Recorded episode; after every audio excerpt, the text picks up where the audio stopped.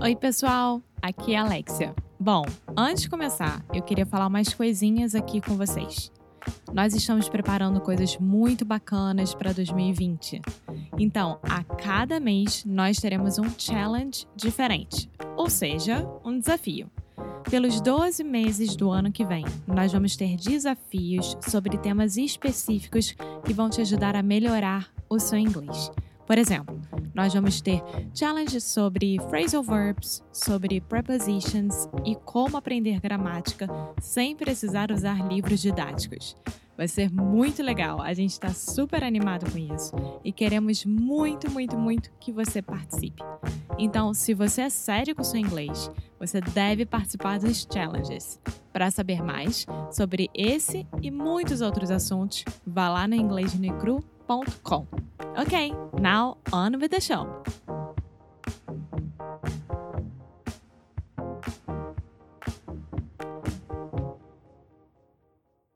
Hey, Alexia. Hey, Foster. It is raining right now. It is thundering, lightning, kind of scary. You know what that means? No.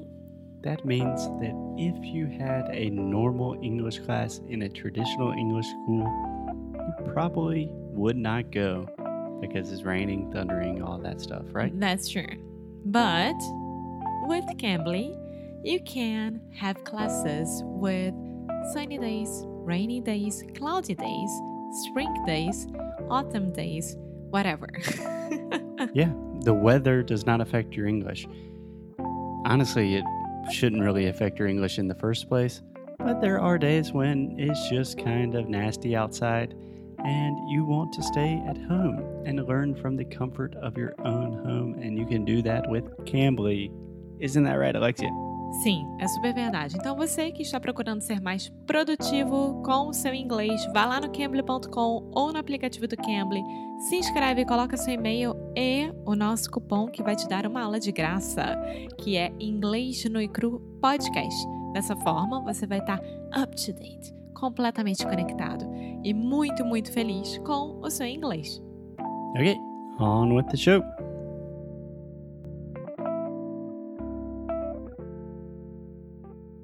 Hey, Alexia, Hey, Foster. how are you doing? I am fine. I'm very happy today. Alexia is happy. She got a good night's sleep, Yes. so she wakes up like a crazy little squirrel. a little bird. Um, yeah, fun fact right now, if you have not been listening to the most recent episodes, we're in a cabin in the woods Yeah, in I- western North Carolina. I'm showing a lot on our Instagram stories. Mm-hmm. And they have flying squirrels here. so just think about that for a second. You are Brazilian. You love squirrels. I know that. What about a squirrel that can fly? I was so pumped up. Mind blown. Uh huh. That was crazy. it is crazy. I came here screaming like, "Foy said it's true. They exist." Yeah. Esquilo voador. Uh huh. Meu Deus. So, Alexia, we could talk about flying squirrels all day long, but we need to talk about English. Okie dokie. Okay, so we are continuing our series where we are giving our own analysis of the rules of language learning from Olly Richards. So, Olly is a famous British polyglot, kind of an internet superstar, and he is doing this series on the rules of language learning. So, today we are talking about rule number two, which he calls focus on dominoes, not gimmicks. Okay, my first question: gimmicks. Gimmicks. Yeah, not a super common word, but Maybe it's a British. mm, we use it in the US, but I do believe it would be more common in British English. Yeah. It's like a trick, um, a bad deal, kind of a scam, a scheme, that kind of thing. Okay. Okay? Okay. Cool. So, Olly, I love this video, honestly. Olly, if you're listening, I know you're not. I like this video. So, he really starts with the idea that the internet is making us dumber, it's making us stupider. Opinions. Ah. yeah, so as I said at the beginning of this episode, I think it is, and you need to know how to use the internet in a seu favor, in your favor. In your favor. Perfect. Yeah. Great job. And then he kind of moves into this discussion of how the internet gives us so much information that a lot of people have the tendency to want to optimize everything. Yeah, every everyone wants to rush with everything. Yeah, So, I do this a lot. yeah, it's one of the worst things to do with learning process, right? Yeah, yeah, which we will get into. But optimizing for a language really isn't the way to go. And that is kind of the next step that Olly takes. So then he gives us this strange examples of bananas and dominoes. So you do know what dominoes are, correct? Uh-huh. Domino. Okay, domino. Olly makes the distinction between dominoes are like big things in your language learning journey that just kind of you put this one part down and then everything starts moving in the right direction, right? You get to the top of the hill and then it's all easy from there. Yeah. Once you really know what you need to do to start your process or to get better at a thing during your process, it's a, a nice flow. Yeah. Right? We even have a phrase in English, the domino effect. It's like a snowball. Dominó. Yeah. So he makes this It's not only in English. so he gives this kind of strange analogy. I believe he saw an advertisement for some sort of fitness trainer who he was obviously exaggerating, but imagine if a fitness trainer said, eat a thousand bananas a day and you'll lose weight because bananas are healthy. It's a good source of potassium. But he's saying if you do not have the basics, the fundamentals of your health already in place, like if you exercise on a weekly basis and you eat healthy in other areas and you have good social relations, then bananas are not going to make a difference hmm at all. Yeah. He talks a lot about finding your fundamental. Yeah, you could. Mm, I don't know exactly what you want to say. O ponto principal that you need to like get better or to start learning. Yeah, yeah. So you could say a fundamental point. Mm-hmm. Um, a lot of times in English, we just say the fundamentals. Yeah. It's the basics, the things you need to know and learn to move to the next level. And I know that a lot of people will like send him and send us a message asking, How do I know my fundamentals? Like, is it sounds, are sounds, grammar, vocabulary? How should I start? Yeah. That is a wonderful, wonderful question. So let me set the scene a little bit. Alexia is very proud of her question, first of all. Secondly, we are talking about there is so much information on the internet that most people will fall into this banana trap where they're playing with different apps. Olly talks a lot of shit about Duolingo, which I love. Yeah, I wrote a blog post about it, Yeah. which yeah. you guys should read it. inglesnuecru.com slash blog. Yeah. Slash Duolingo if you want to go directly Yeah. to it.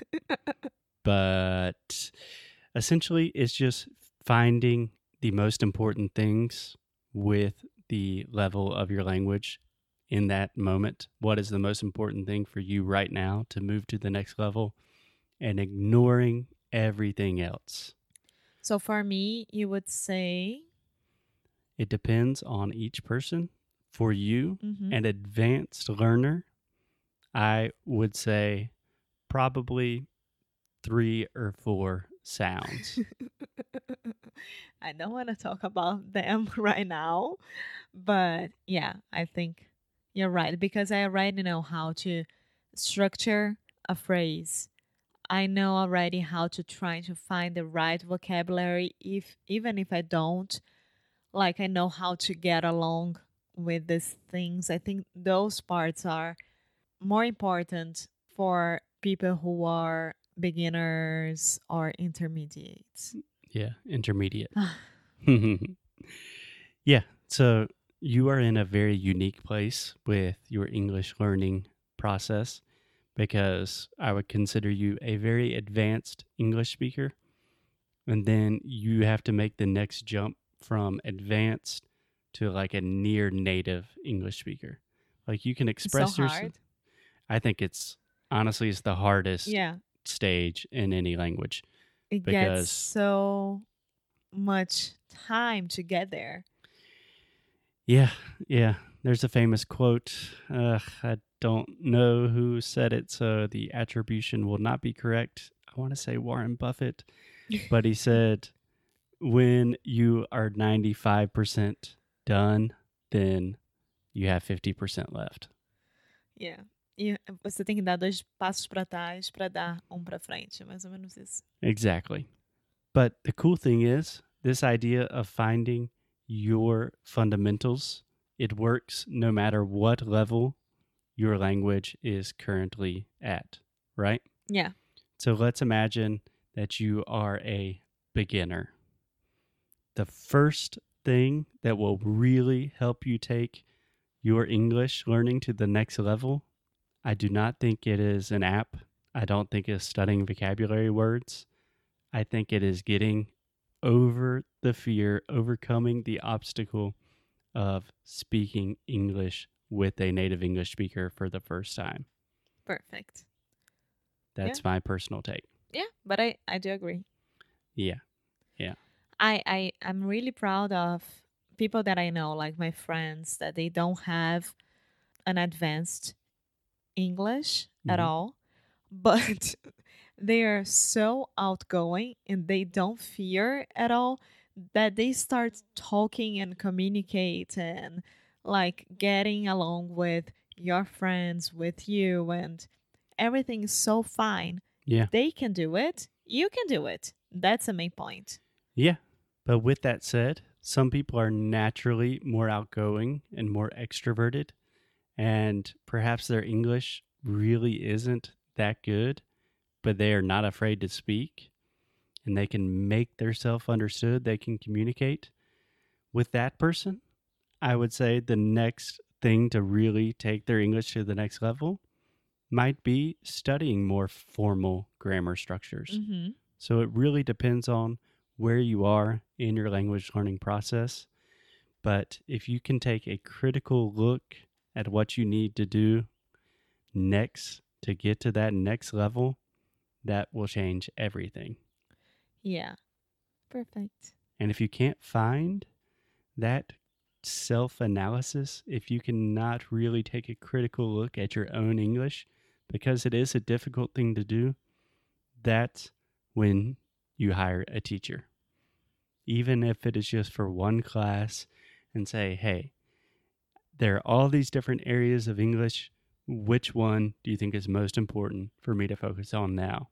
And then you decide where to start and go and do it the hard work because learning is a hard work. You can't rush things. That's it.